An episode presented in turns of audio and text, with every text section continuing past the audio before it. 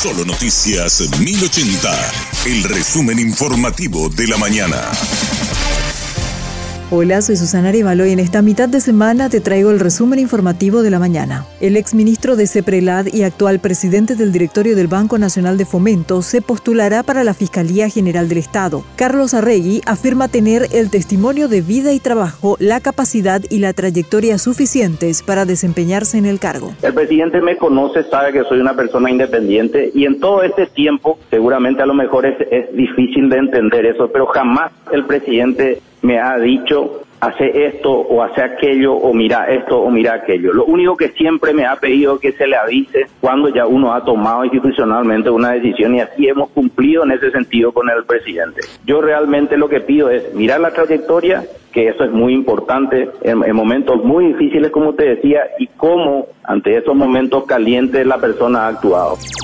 El 2022 cerrará con la inflación más elevada en una década según las previsiones del Banco Central del Paraguay. El índice estimado para finales de año es de 8,8%, el más alto en 10 años. Esto se da debido principalmente al aumento de los precios del combustible y los alimentos. Se espera que para el próximo año la inflación vuelva a los niveles acostumbrados, es decir, alrededor del 6%.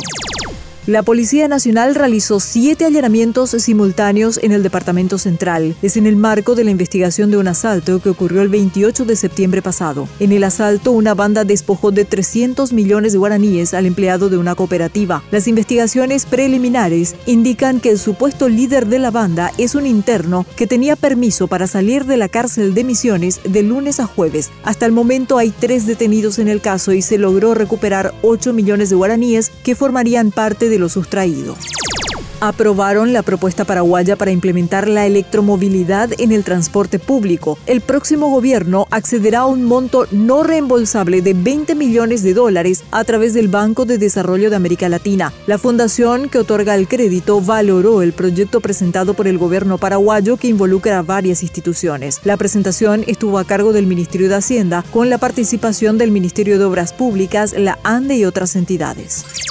Atención porque la Dirección de Meteorología emitió un boletín especial con alerta de lluvias para prácticamente todo el territorio nacional. Esta tarde empezará a llover en Asunción y Central, como también en Presidente Ayes, Cordillera, Cahuazú, Alto Paraná, Guairá, Paraguarí, Ñembucú, Misiones, Caazapá e Itapúa. Mañana la lluvia llegará a todo el país, con excepción del noroeste de la región occidental. Las precipitaciones estarán acompañadas de vientos de hasta 120 kilómetros por hora, tormentas eléctricas y granizos.